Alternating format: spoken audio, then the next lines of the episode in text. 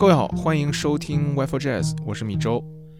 w i f i Jazz 是 w i f i 旗下一档关于爵士乐的音频播客及视频号。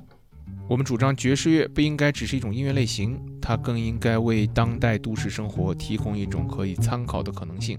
我们的口号是即兴即合理。如果你在用小宇宙收听我们的节目，那么希望你能够给我们点赞、留言、关注，把我们的节目分享出去。如果你是在用苹果的 Apple Podcast 收听我们的节目，那么请你帮我点一下节目右上角的加号，关注我们的节目，这对我们很重要。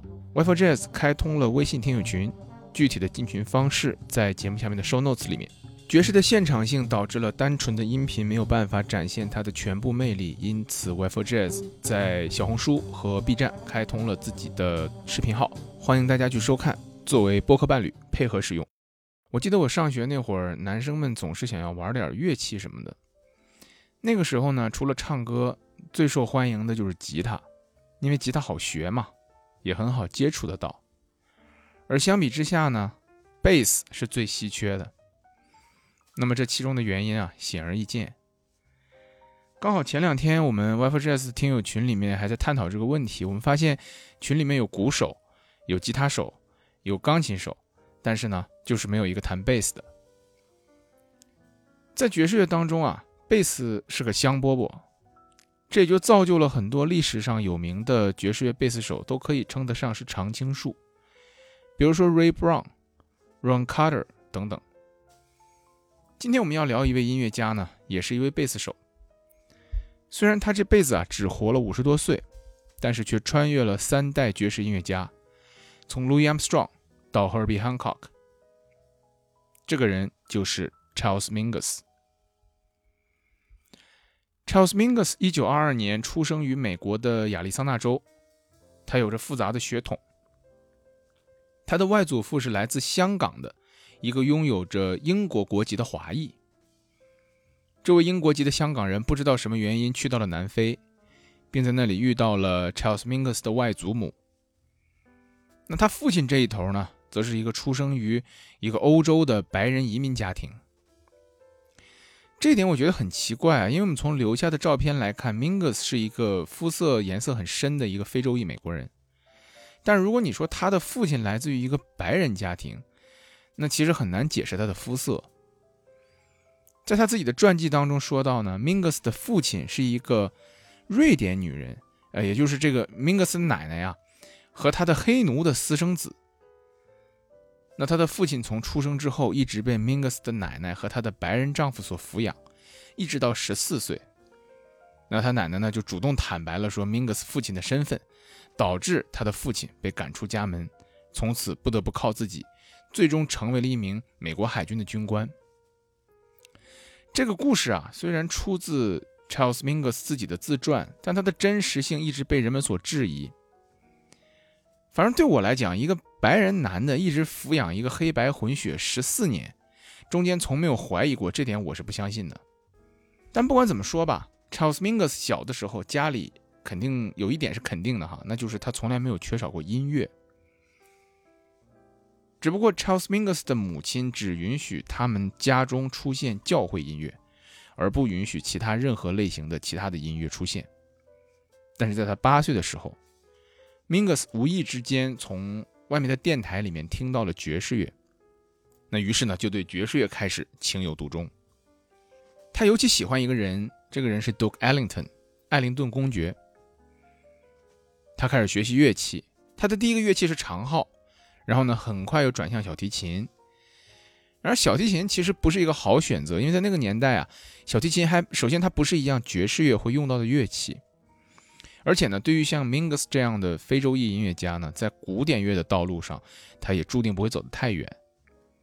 但是 Mingus 十分执着，他不愿意放弃自己的小提琴，直到1939年左右，他在高中想要加入萨克斯手 Buddy Collett 的乐队，而 Buddy Collett 他这个乐队呢，刚好缺一个贝斯手，所以除非 Mingus 去弹贝斯，不然他就没活干。这才让 Charles Mingus。决定转型成为一位贝斯手。我们看这个时间啊，在他一九三九年成为贝斯手的时候，决定去弹贝斯的时候，距离他一九二二年出生其实已经过去十七年了。也就是说，他他开始弹贝斯或者学习贝斯是他在他十七岁的时候，这是一个对于学习音乐来讲是一个非常晚的一个年纪哈。当然了，你可以说他小的时候学过长号，学过小提琴，是有童子功的。但是不管怎么说吧，对于 Charles Mingus 来讲，他的天赋是不容忽视的。那在 Mingus 转型成为贝斯手之后呢，跟当地纽约爱乐乐团的首席贝斯 Herman Renshagen 学习了五年，但是由于他自己早期没有受到过很好的音乐方面的教育，所以他读乐谱有很大的困难。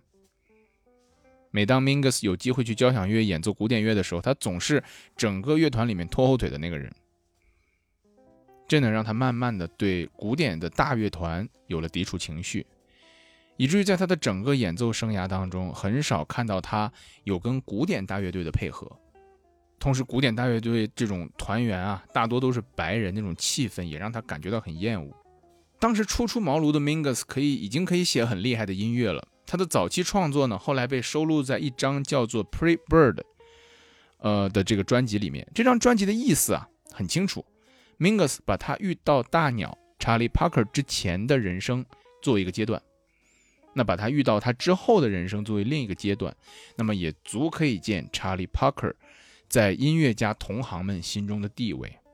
咱们一起来听一下 Charles Mingus 一个早期的创作，也是被收录在《Pray Bird》这张专辑中的一首曲子，《Prayer for Passive Resistance》。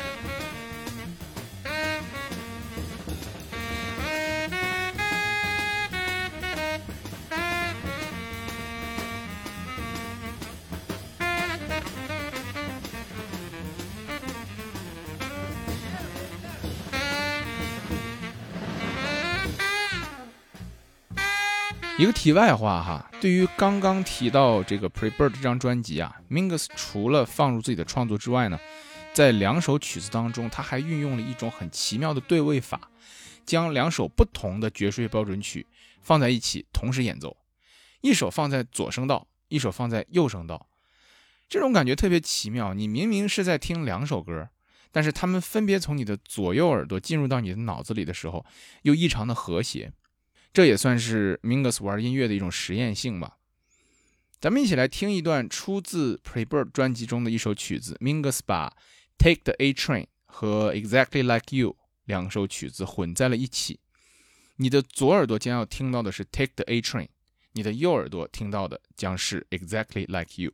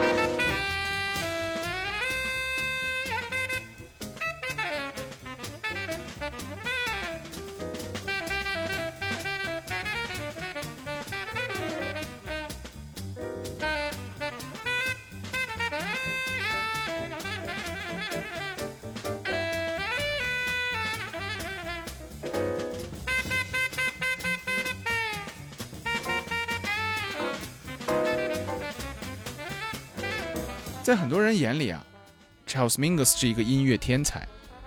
一九四三年，他得到了一个为 Louis Armstrong 巡演弹贝斯的机会。在那之后呢，他就开始慢慢有了名气。他加入了 Leonard Hampton 的乐队，并且跟着 Red Norvo 和 Telfarlo 一起成立了一个三重奏。Telfarlo 是一个非常有个性的吉他手，我们之前在节目当中曾经讲过。如果大家感兴趣的话，可以回去听第四十六期的节目。一九五三年，他以替补贝斯手的身份加入了 Duke Ellington 的大乐队。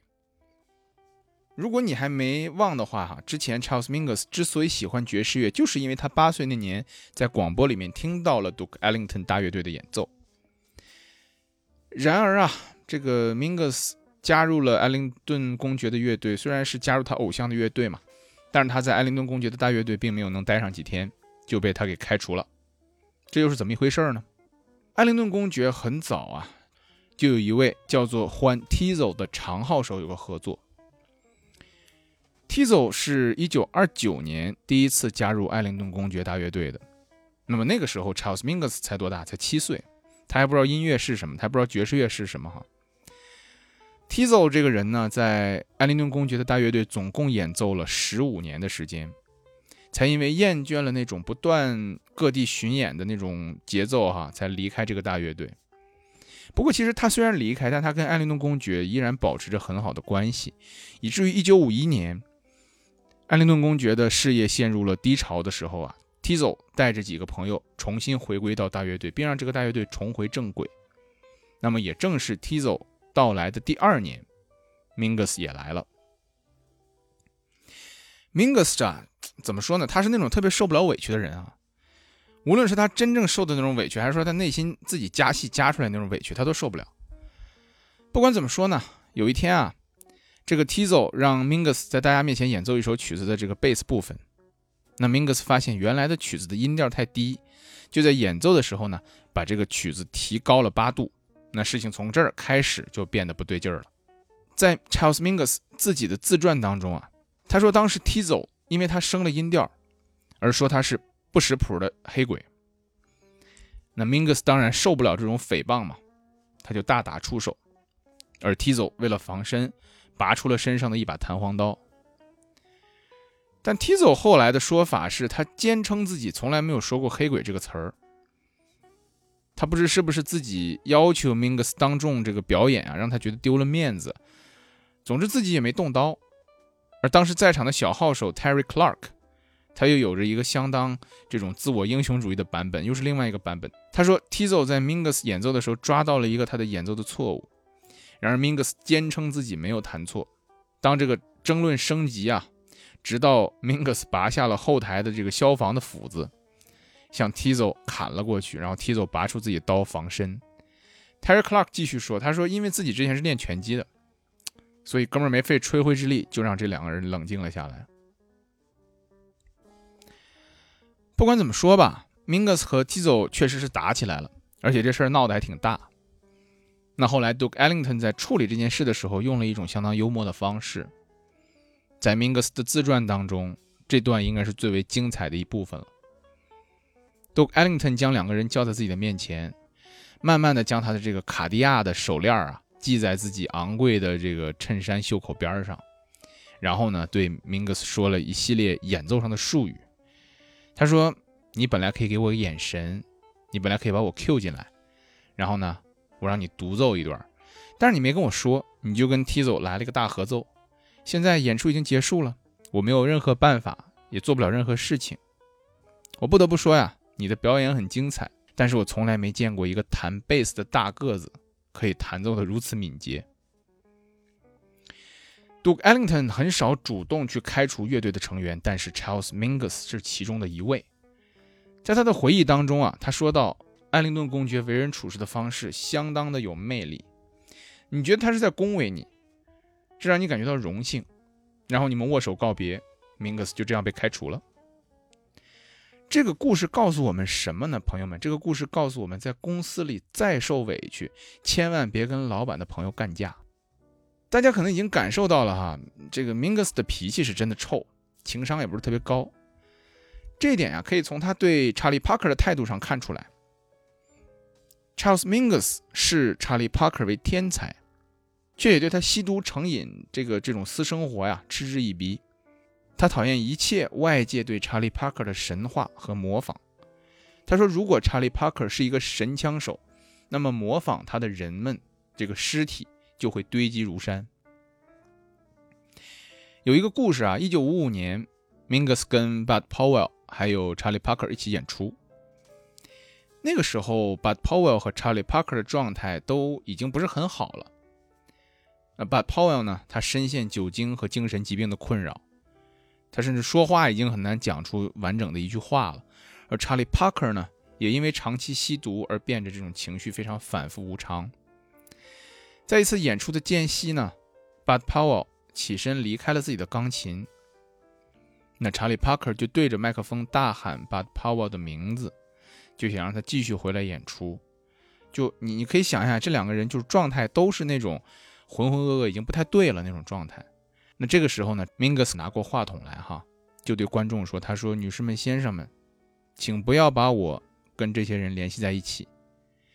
他们不是在玩爵士乐，他们只是病人罢了。”在这场演出之后的一个礼拜，查理·帕克死于吸毒过量。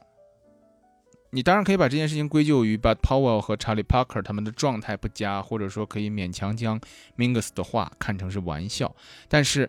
Charles Mingus 的坏脾气在当时是出了名的。他有一个外号叫做 “The Angry Man of Jazz”。一九五二年呢，离开了艾灵顿公爵的 Charles Mingus 成立了一家独立唱片公司，公司的名字叫做 Debut Record。我们翻译成中文就叫做“出道唱片公司”哈，出道就是艺人出道的那个出道。这家唱片公司的另外两个股东分别是。Charles Mingus 当时的妻子 Celia，以及爵士乐鼓手 Max Roach，他们选择叫 Debut Record 的原因，更多的是因为 Mingus 想要给那些刚出道的音乐家们一些机会。就像我们在上一期当中介绍的 Minton's Playhouse 的时候，我们曾经说过，1950年代美国的爵士乐并没有给很多新人发展的机会，尤其是在大佬林立的纽约。因此，Debut Record 的出现帮助了很多当时的新人音乐家推出了自己职业生涯的第一张专辑。这对于这个音乐的发展当然是好事啊。但是，这种专注于新秀的商业模式并没有许多商业上的成就。Debut Records 仅仅存在了五年的时间，在这段时间里推出了不到三十张专辑。1957年，随着 Mingus 与妻子 Celia 婚姻的破裂。Debut Record 也结束了他短暂的历史。塞利亚后来跟美国电影人索尔詹兹再婚。这位索尔詹兹大家可能不知道啊，但是我说几个他参与创作的电影，大家就知道了。比如说《飞越疯人院》《指环王》《布拉格之恋》和《英国病人》。在一九六零年塞利亚再婚之后啊，Mingus 将 Debut Record 旗下的所有唱片的版权都。赠予给了 Celia，作为他再婚的礼物，这也挺奇怪的哈。但其实呢，Debut Record 这个日常事务啊，本来就是 Celia 在负责，并且最开始成立这个唱片公司的启动资金呢，也是 Celia 妈妈出的钱啊。所以在我看来啊，这些版权理应就应该归 Celia 所有。那 Celia 后来呢，又成立了一家新的唱片公司，叫做 Fantasy Record，里面很大一部分的版权就来自曾经的 Debut Record。那么，在这个 Debut Record 活跃期间呢，最有名的一张专辑应该是那张 Jazz at Massey Hall。这张专辑我们之前的节目中曾经三次提到过哈，第一次是在介绍 Bud Powell 那一期，第二次是在介绍 Minton's Playhouse 的时候，那么第三次就是现在。如果你再记不住，那就不是老师的问题了哈。这张专辑是小号手 Dizzy Gillespie 和萨克斯手查理·帕克一同录制的最后一张专辑，也是查理·帕克和 Bud Powell 共同录制的唯一的一张专辑。这张专辑封面上呢，查理·帕克因为合约的原因，他没法用自己的本名，所以他借了他太太的名字，写的是 Charlie Chan。这张专辑啊，被认为是最精彩的爵士乐现场演奏之一。但 Dizzy Gillespie 后来爆料，他从来没有从 Charles Mingus 的 debut record 手中拿到任何关于这张专辑的版权分成。同样也是一九五零年开始啊，Charles Mingus 开始以乐队领袖的身份组织了一支编制在八到十人的小型大乐队，他管这个乐队叫做 Jazz Workshop，爵士工作坊。在这个乐队里，他开始做一些在当时看起来比较前卫的事情，比如说他会要求每一个音乐家都要有随时随地开始表达此刻对音乐想法的能力，并且在一个音乐家突然开始表达的时候，其他人都要能够同时用自己的方式跟进，并且即兴。这就成了后来自成一派的 Free Jazz 自由爵士的雏形。一九五六年，Mingus 的爵士工作坊推出了一张具有划时代意义的专辑《Pisacantropus Erectus》。这词儿太难读了，它翻译到中文的意思就是“直立猿人”。这张专辑的主打曲啊，《直立猿人》同名的主打曲是 Mingus 自己创作的。他的创作动机，据他自己说，是为了描写人类从非洲直立行走的起源到最终衰落的故事。专辑的封面是一张爪哇人的化石照片。这是迄今为止最古老的人类化石。Mingus 为了想要表达他想表达的意象，在乐曲中加入了大量的自由即兴的演奏。他让音乐家们随时发起即兴，并且这种即兴可以不跟调式和节奏，啊，可以是一种相当的这种呃夸张也好，或者说你就是说毫无来由的也好的一种演奏。那这是一种相当前卫的演奏方式。如果我们去看爵士的发展呢？早期的摇摆大乐队只是为了给这个舞者提供一个伴奏，是纯粹的一个娱乐性的音乐。那么后来到了 Bebop 呢，音乐可以被当做艺术品本身来被欣赏了。而到了 Mingus 的 Free Jazz，它到底是不是符合更广义的好听，已经不重要了。音乐被拿来当做表达哲学思想的一种手段。咱们来一起听一下《直立猿人》中的一个片段。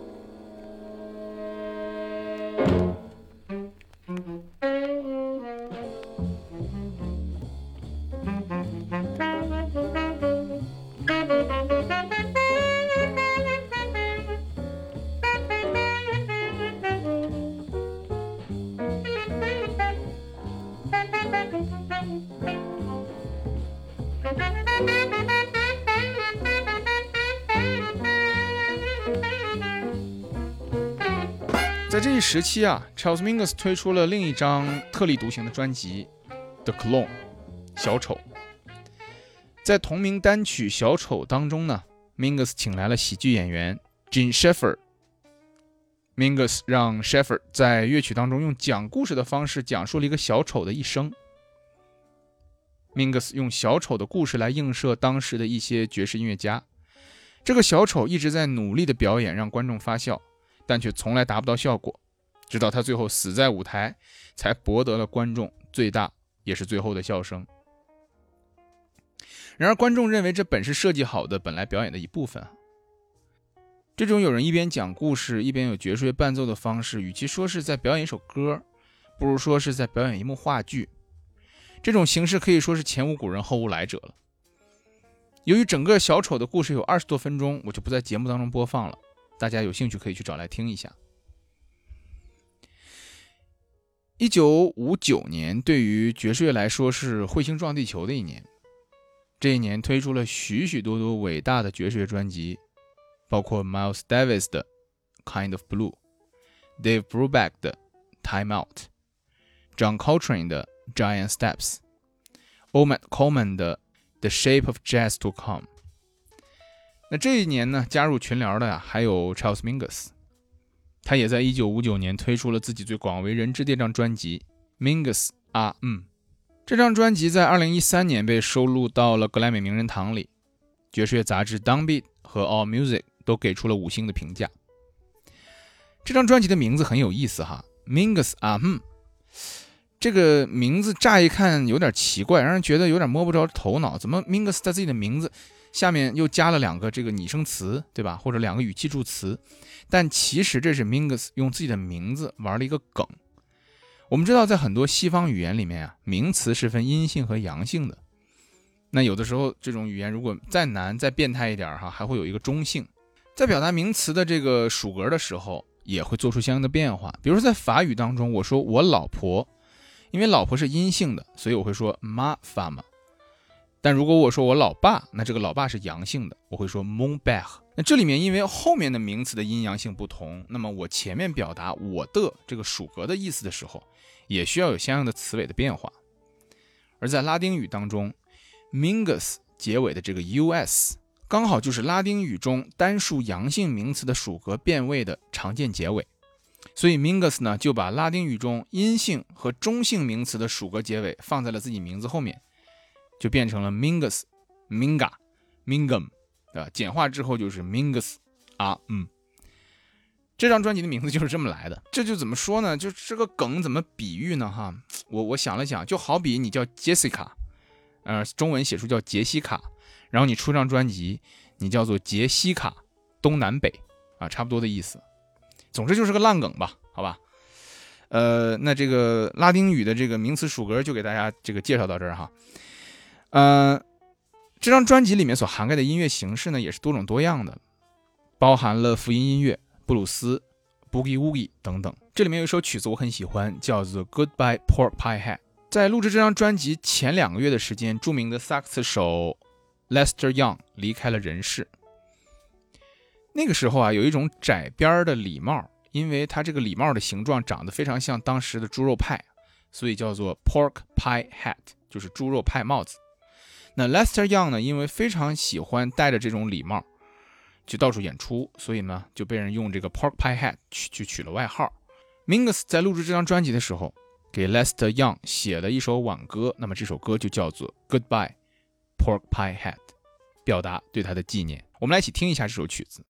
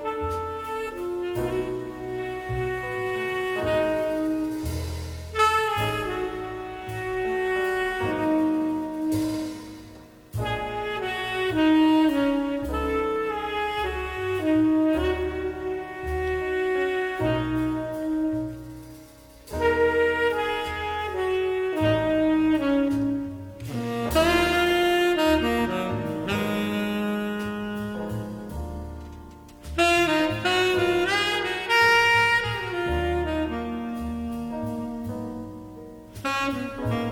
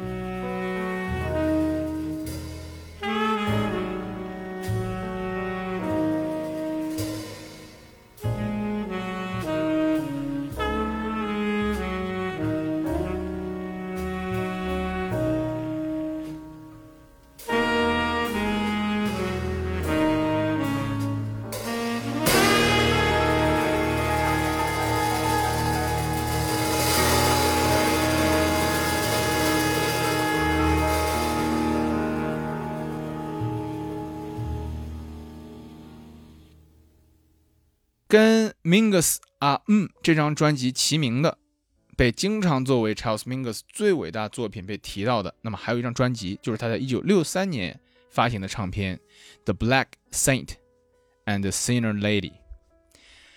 这又是一张充满了实验性和创新性的一张专辑，在爵士的基础上叠加了古典乐元素的一张专辑。那么通常被人们认为是最伟大的爵士乐专辑之一。一九七零年代中期啊，Charles Mingus 他患上了一种可怕的病，就是渐冻症，这让他慢慢无法继续演奏沉重的 double bass，但是他依然在创作，一直到一九七九年的一月五号，Charles Mingus 死于墨西哥。他死前跟他的妻子苏说：“他说他并不想要一个传统的爵士乐手的葬礼。”他不想让那些乐队经理和俱乐部主理人这些无趣的人站在自己的遗体旁边，他觉得这会影响他去往下一段路程的心情。Charles Mingus 认为印度教非常包容，他对印度教很信任，以至于最后他让自己的妻子把自己的骨灰撒在了恒河的源头，Charles Mingus 是一个怪人，他脾气古怪，性格古怪，相信的东西也很古怪。他的音乐同样听起来非常的古怪。在爵士乐经历了大乐队的摇摆时代和 Bebop 的快速时代之后，他也有了一个分化。有人将爵士乐变得好听，就好像酒里面的小甜水更易饮。然而，像 Charles Mingus 这样的音乐家，他选择了一条更难的路。更古怪的路，他把爵士乐变成了一种手段，就好像酒里面的陈年烈酒，喝起来会让人皱眉头，从嘴巴烧到胃里，但是呢，却似乎更值得回味。我最喜欢的 Charles Mingus 的曲子出自一张专辑，叫做《Mingus Plays Piano》。没错，Mingus 是一个爵士乐的贝斯大师，但真正的天才从来不给自己设限。所以，一九六三年，他推出了一张自己弹钢琴独奏的专辑。我之所以非常喜欢这张专辑，是因为作为贝斯手，Mingus 在钢琴上显然也有不错的表现。但这毕竟不是他的主打乐器嘛，所以在乐曲里面，你能够听出一些非常非常少见、非常不属于 Mingus 性格当中的谦虚和谨慎。我们来听这张专辑的曲子《Old Portrait》。本期节目的文字稿我会放在小报童上面，链接在节目下面的 show notes。祝大家晚安。